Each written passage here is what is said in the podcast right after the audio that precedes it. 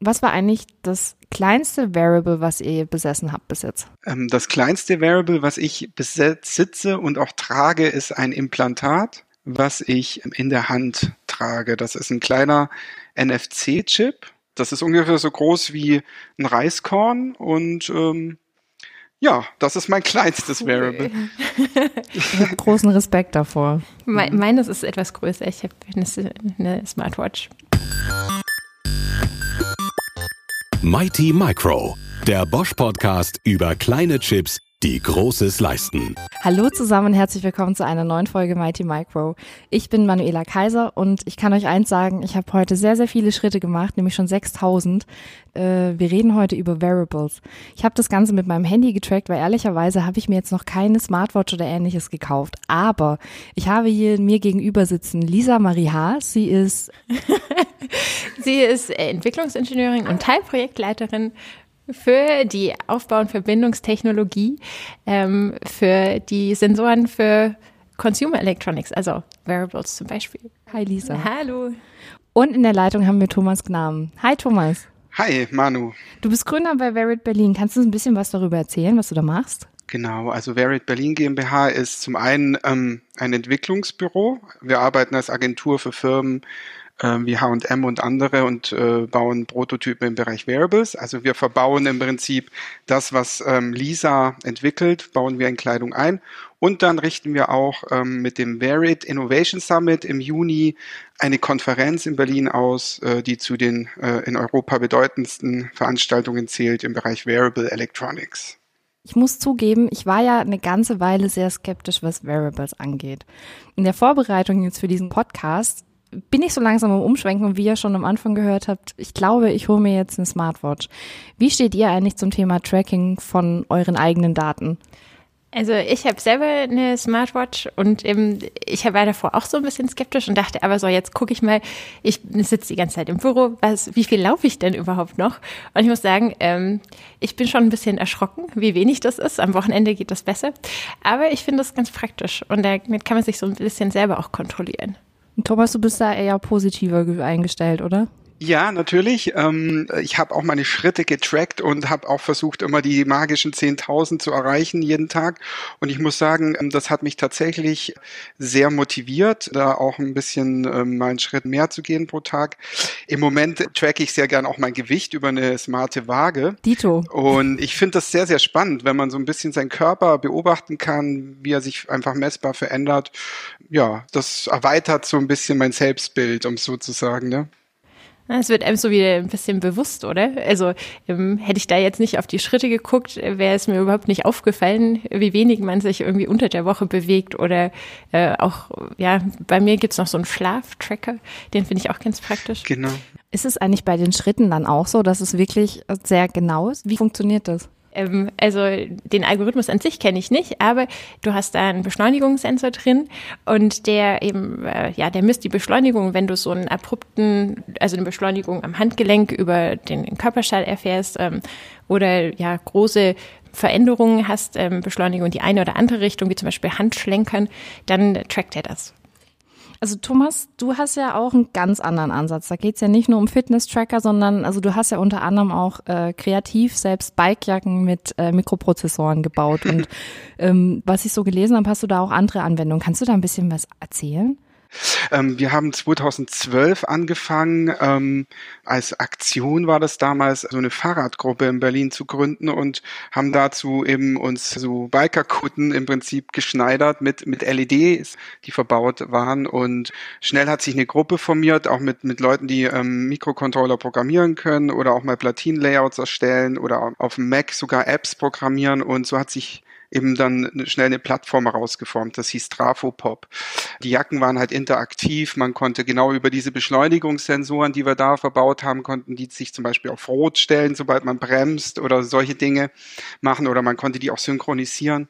Mittlerweile ist das jetzt schon im siebten Jahr, dass wir in dem Bereich arbeiten und ähm, wie gesagt hat sich das Ganze stark professionalisiert. Jetzt ähm, kooperieren wir mit Firmen aus dem Gesundheitsbereich, laden auch Startups dazu und etablierte Unternehmen hier nach Berlin ein. Und äh, unser besonderes Interesse gilt eben der Integration von solchen Sensoren im Textil. Man hat ja solche Sensoren einerseits, die auf harten Platinen verbaut sind. Es gibt natürlich auch flexible Platinen, aber die Sensoren selbst sind meistens harte Komponenten und irgendwo will man die ja in Klamotten integrieren und ja, das ist eigentlich unser Hauptthema und da geht es nicht nur um Gesundheit, sondern auch Sport und Industrieanwendungen. Es gibt Industriehandschuhe, die smart sind, die können mit Maschinen kommunizieren. Gerade auch im Spitzensport gibt es ganz viele Anwendungen, wo man eben Körperdaten live auf dem Feld erfassen kann, zum Beispiel von Fußballspielern oder wenn man jetzt an Rugby denkt oder sowas, wenn wir mal bei Beschleunigungssensoren bleiben, da möchte der Trainer äh, gern wissen, wie viele, wie viel Impact oder wie viele Schläge hat der Spieler schon auf den Kopf bekommen. Ne? Oh, wow. Und das kann dann zum Beispiel live verfolgt werden und auch die Spieler dann im Prinzip frühzeitig aus dem Spiel genommen werden, ohne dass sie sich jetzt verletzen. Also das sind wirklich echte äh, Vorteile dann dabei. Es geht aber auch im Lifestyle, so ähm, Selbstvermessung gibt's auch einiges oder auch so für uns, sage ich mal, Snowboarder oder im Skibereich, dass man die Jacken vernetzt, dass man mit seinen äh, Mitfahrern im Kontakt bleibt, auch wenn kein Mobilfunkempfang ist. Solche Dinge ähm, stellen wir da vor, auch in Berlin bei uns auf der Konferenz. Also schon mal sehr vielfältig, mhm. ne? Ja, ich finde das voll cool. Also vor allen Dingen, wenn ich mir überlege, vor mir fahren Motorradfahrer, dann ist es ja immer so eine Gefahr, weil ich nicht genau, wann bremst der denn? Und wenn du das halt vorher schon als Signal bekommst, dann kann das echt Leben retten. Also ich finde das echt beeindruckend. Ja, oder auch beim Fahrrad, voll dass cool. du nicht mehr ja. den Arm raushalten ja. musst, sondern einfach dann so einen Blinkepfeil hast, weil ja, du leicht genau. nach links gehst. Wäre auch schön. Ja. Gibt's, also mich lassen diese, mich lassen diese äh, Schritte nicht los. Gibt es eigentlich auch irgendwie Schuhe, mit denen irgendwie Sensoren drin sind, die die Schritte automatisch zählen oder sowas? Gibt es da schon was schon? Ja, wir selber haben da einige Prototypen mit etablierten ähm, Schuhherstellern erstellt. Die Sensoren kann man gut integrieren in den Schuh. Man kann dann viel feststellen, also liegt die Person, kniet sie oder wie auch immer. Aber ähm, Lisa hat es ja auch schon angemerkt. Es wir sprechen dann von Algorithmen, die die Daten im Prinzip verarbeiten müssen.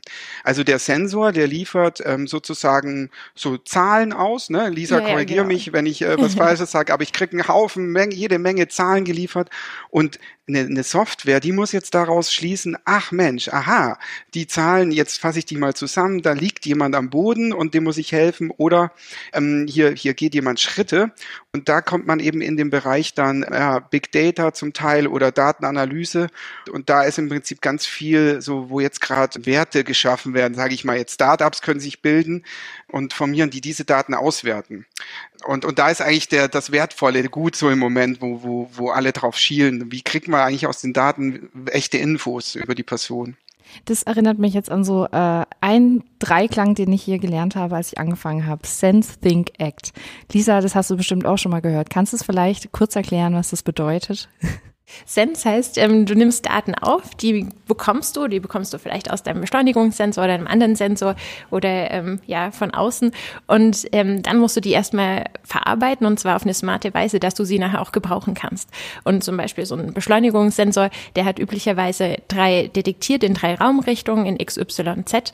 Und das Signal zum Beispiel für einen Schrittzähler, das muss dann verarbeitet werden. Und zwar so, dass wenn du weißt, hey, das ist äh, die Smartwatch ist an meiner linken Hand, dann muss ich den Algorithmus so aufbereiten, dass ich weiß, okay, ich normalerweise sch äh, ja, schlenker ich mit meinem Arm, wenn ich laufe oder ähm, ich laufe ja vielleicht sogar noch ähm, Treppen, dann bräuchte ich vielleicht eigentlich noch einen Drucksensor, der mir noch hilft ähm, und dann kann, weiß ich einfach, was ich mache und dazu hilft dann diese Analyse dieser Daten.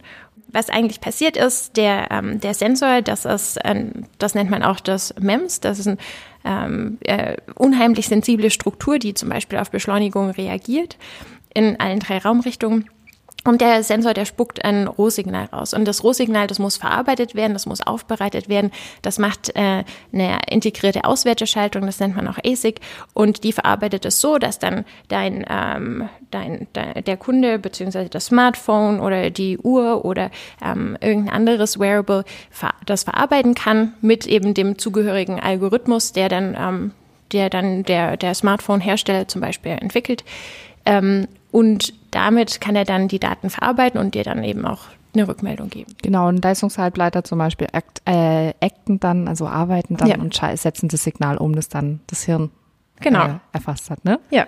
Und wir haben jetzt gerade eben auch schon ein bisschen was gehört über äh, verschiedene Möglichkeiten, also außerhalb von ähm, Variables, die jetzt nur unser Gewicht tracken oder wie viele Schritte wir machen, so ein bisschen dieses Feel-Good-Ding. Ähm, das heißt, es ist eigentlich auch so mehr in die Richtung Gesundheit, äh, dass es auch wirklich da einen Mehrwert bietet. Ja, genau. Ähm, Im Bereich Gesundheit gibt's halt richtig handfeste Anwendungen, die wirklich auch gebraucht werden.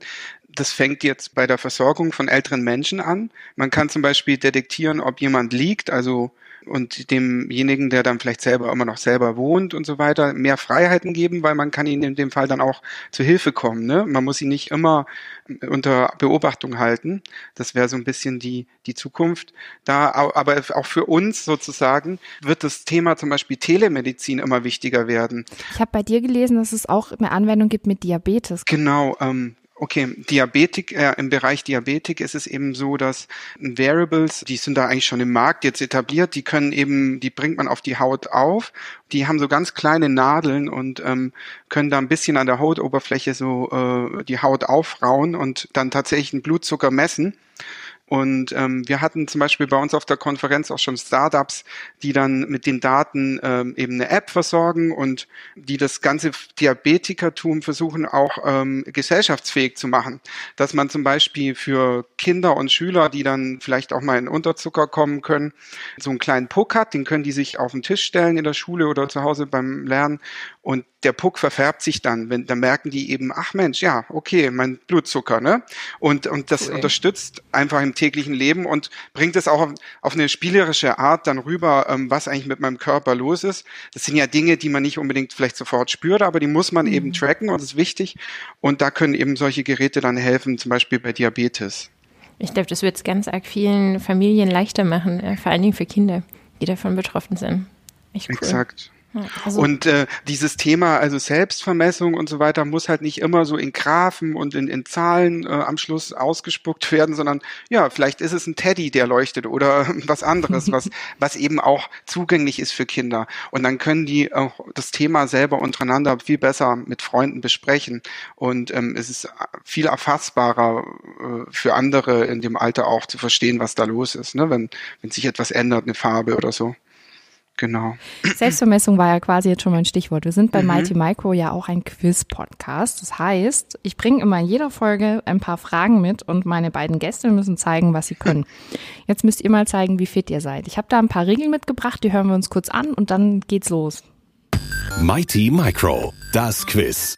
Hier misst sich eine Expertin oder ein Experte von Bosch mit einem Influencer aus der Tech-Branche.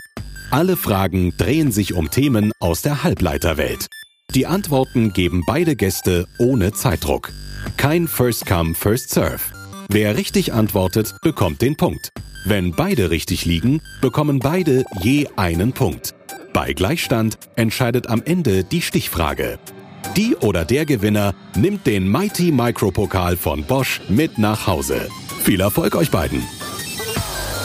Lisa, Thomas, alle Stadtler oder habt ihr eigentlich noch Fragen? Nö, kann losgehen. Alles gut, los, kann losgehen. Wenn es um Schritte geht, über die wir jetzt schon viel gesprochen haben, kommt man um Fitness-Tracker nicht rum.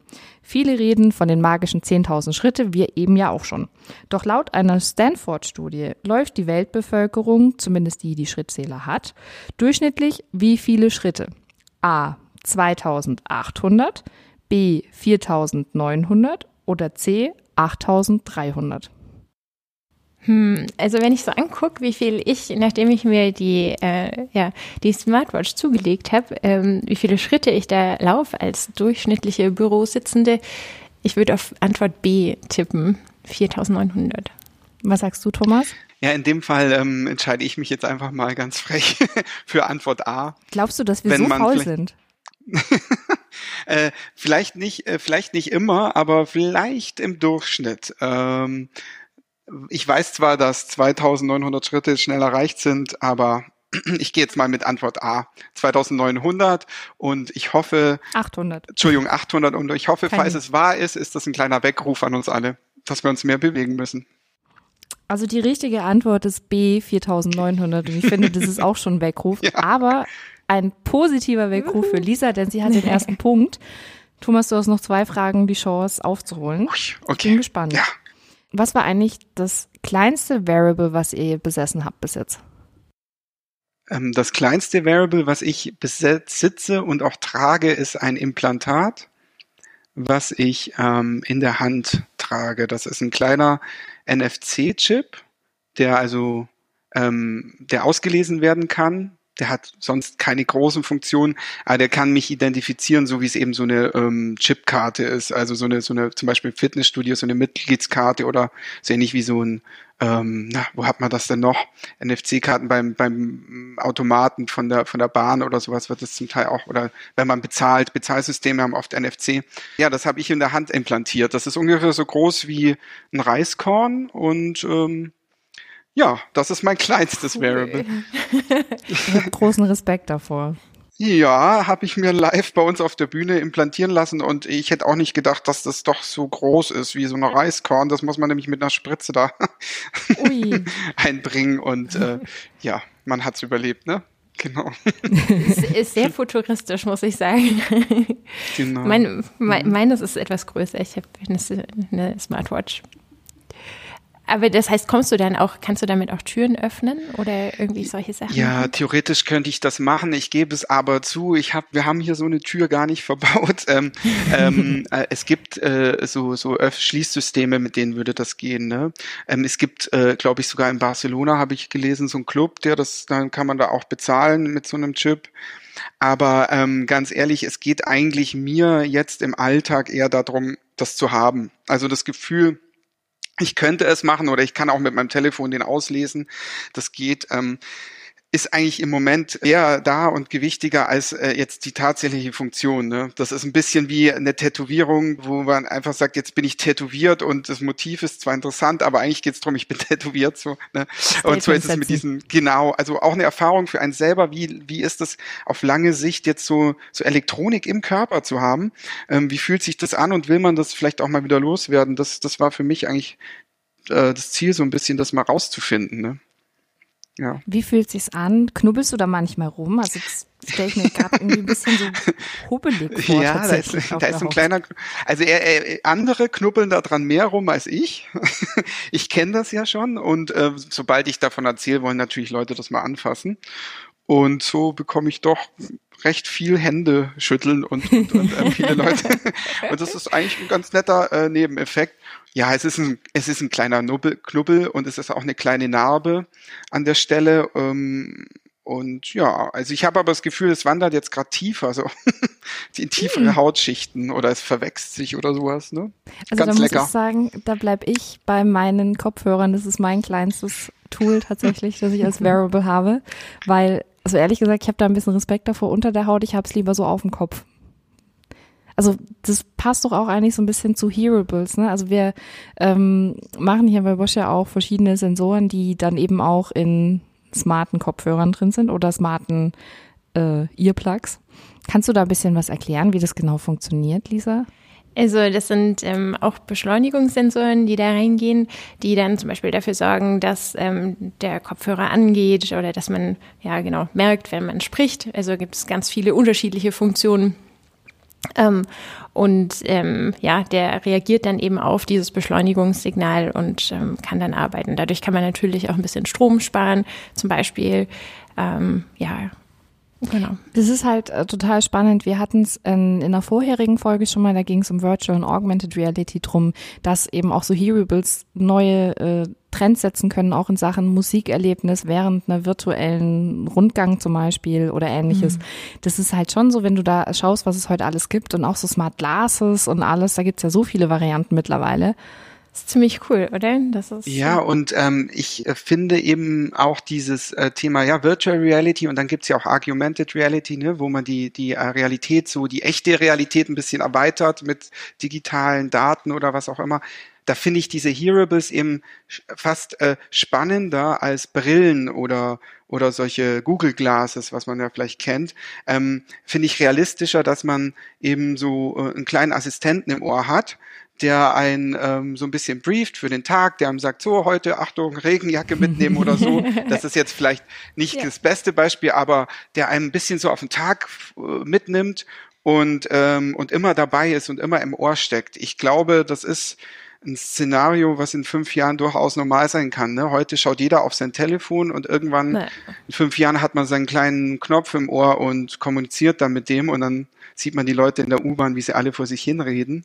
Ja, genau. Und man muss dann auch nicht mehr, äh, nicht mehr die ganze Zeit, guckt man dann nicht mehr runter auf die Straße, auf sein Smartphone, wenn man läuft, mhm. sondern man hat die Hearables im Ohr mhm. und man hat die Brille auf. Und damit ja. ist man ja dann eigentlich schon perfekt abgedeckt. Brille ist total das Stichwort. Auf der CES gab es ja die Smart Glasses. Ähm, das ist jetzt keine Augmented Reality in dem Sinn, sondern ist eher als Wearable definiert. Also Bosch hat jetzt einen neuen Sensor rausgebracht, äh, der so klein ist, dass man den in eine normale Brille einbauen kann. Und das finde ich eigentlich auch ganz spannend, dass du dann halt quasi das Display direkt aufs Auge kriegst. Also ja, das wäre wie, wie, du musst nicht mehr runtergucken auf dein Smartphone, sondern du guckst halt durch die Gegend und hast dann die ganzen Informationen. Und nicht mehr so eine, so eine, eine normale Brille auf tatsächlich. Ja. Also dann kannst du es auch einfach anpassen nach deinem Style. Ich weiß nicht.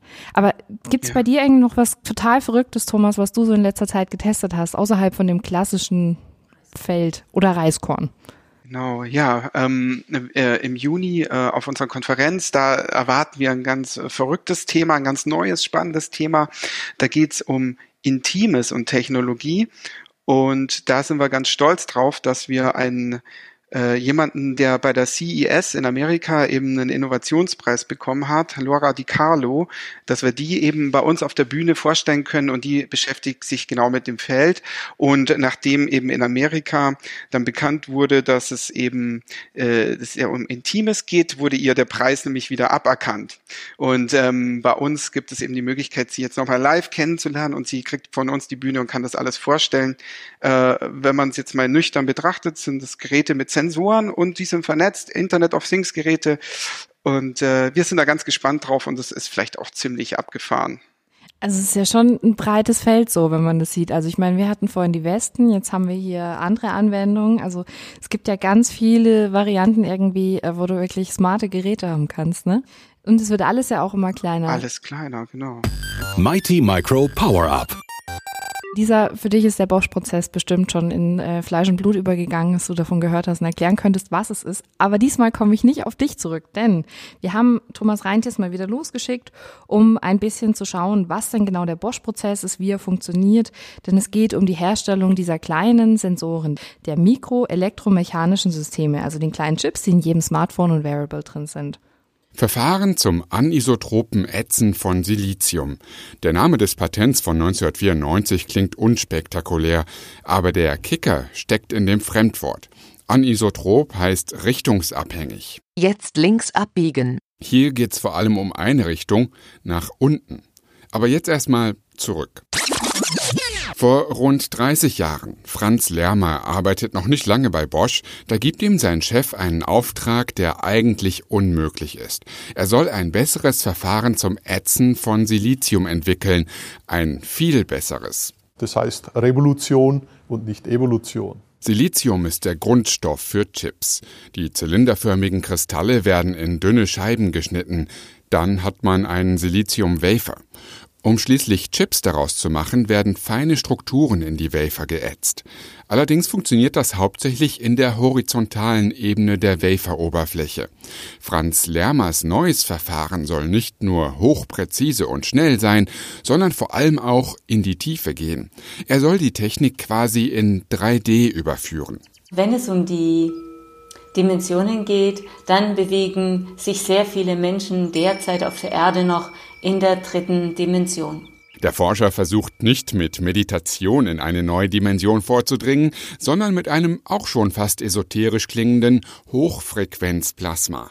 Dabei wird ein Gas, oft nennt man Fluorkohlenwasserstoffe, durch ein elektrisches Feld in den Plasmazustand versetzt.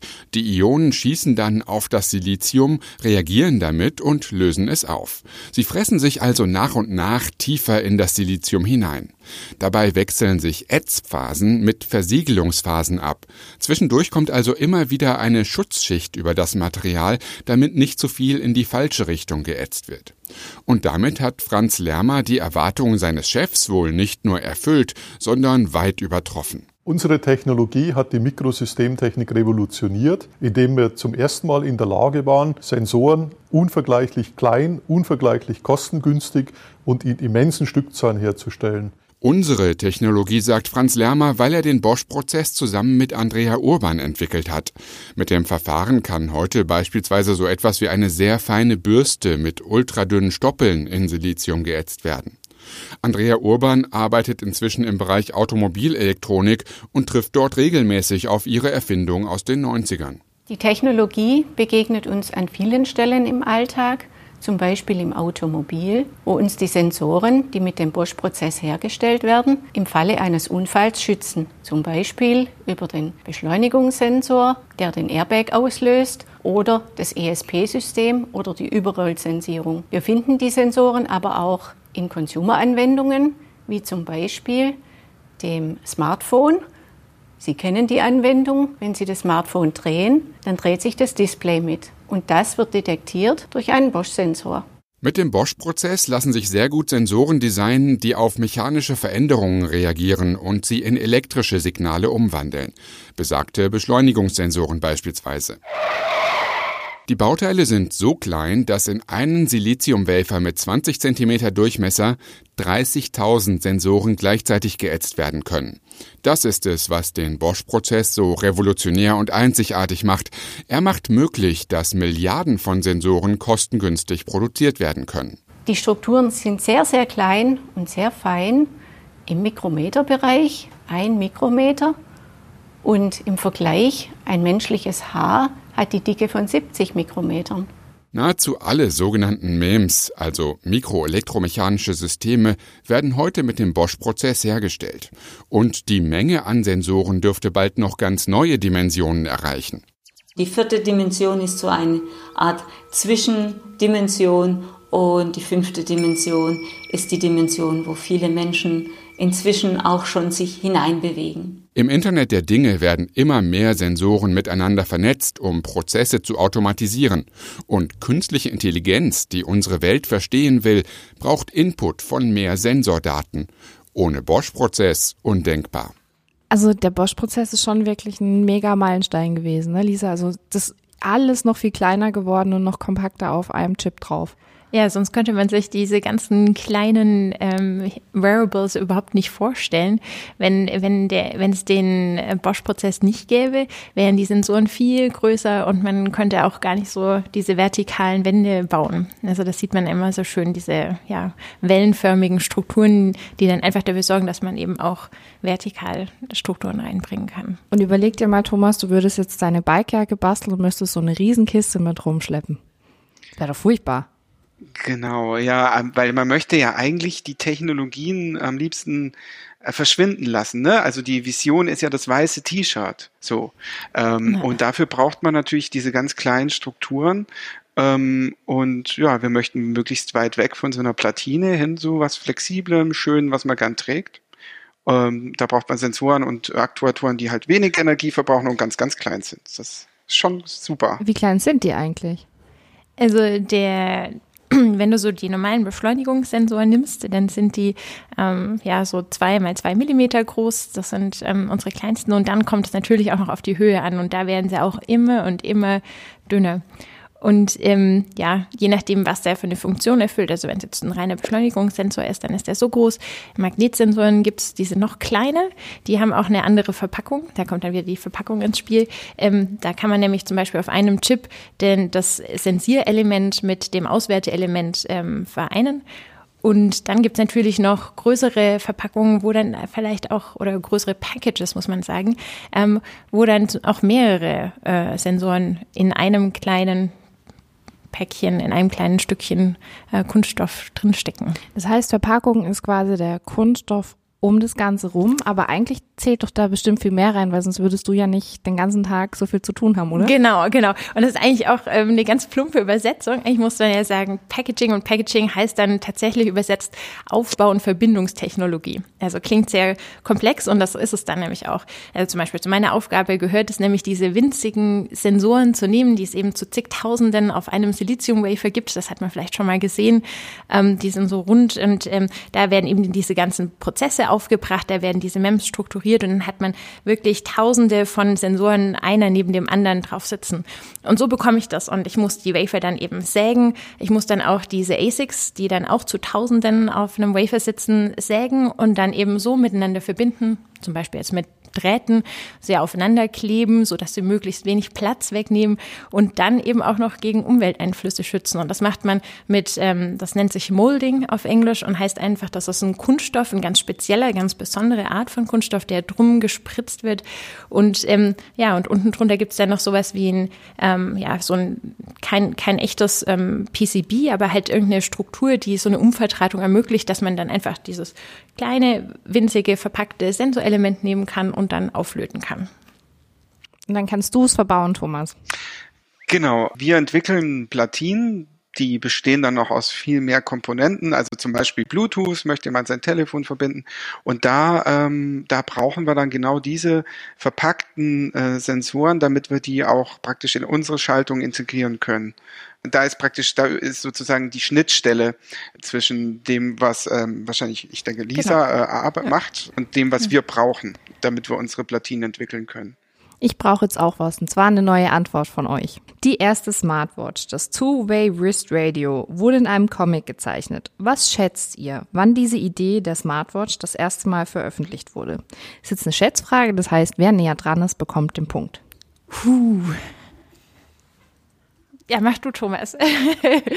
ja, äh, okay, gern, danke. Ähm, ja, also ähm, bei Comics, da bin ich so ein bisschen bewandert und ähm, ich weiß halt, dass die Comic-Kultur so vor allem nach dem Zweiten Weltkrieg Krieg, äh, gestartet ist. Ähm, und ähm, da gab es ja viele große Technologiefantasien damals auch.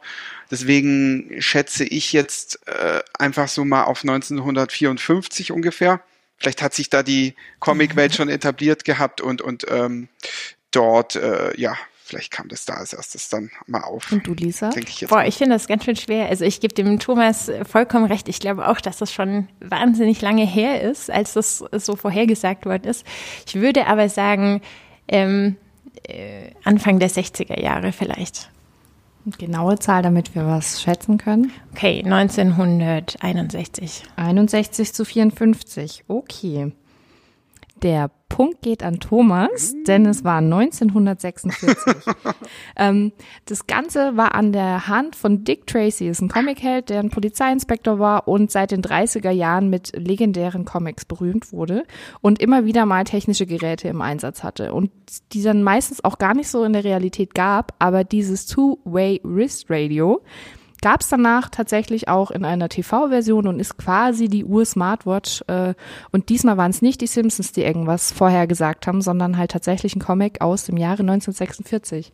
Thomas, damit steht es jetzt unentschieden. Du hast einen Punkt aufgeholt. Herzlichen Glückwunsch. Cool, aber das ist echt schon so spannend. lange, oder die Idee ist so früh geworden, ist das schon echt absolut faszinierend, finde ich.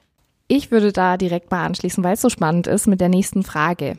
Und zwar, wir haben ja schon mal über die Smart Glasses gesprochen, beziehungsweise das Smart Glasses Light Drive Module, wie es korrekt heißt.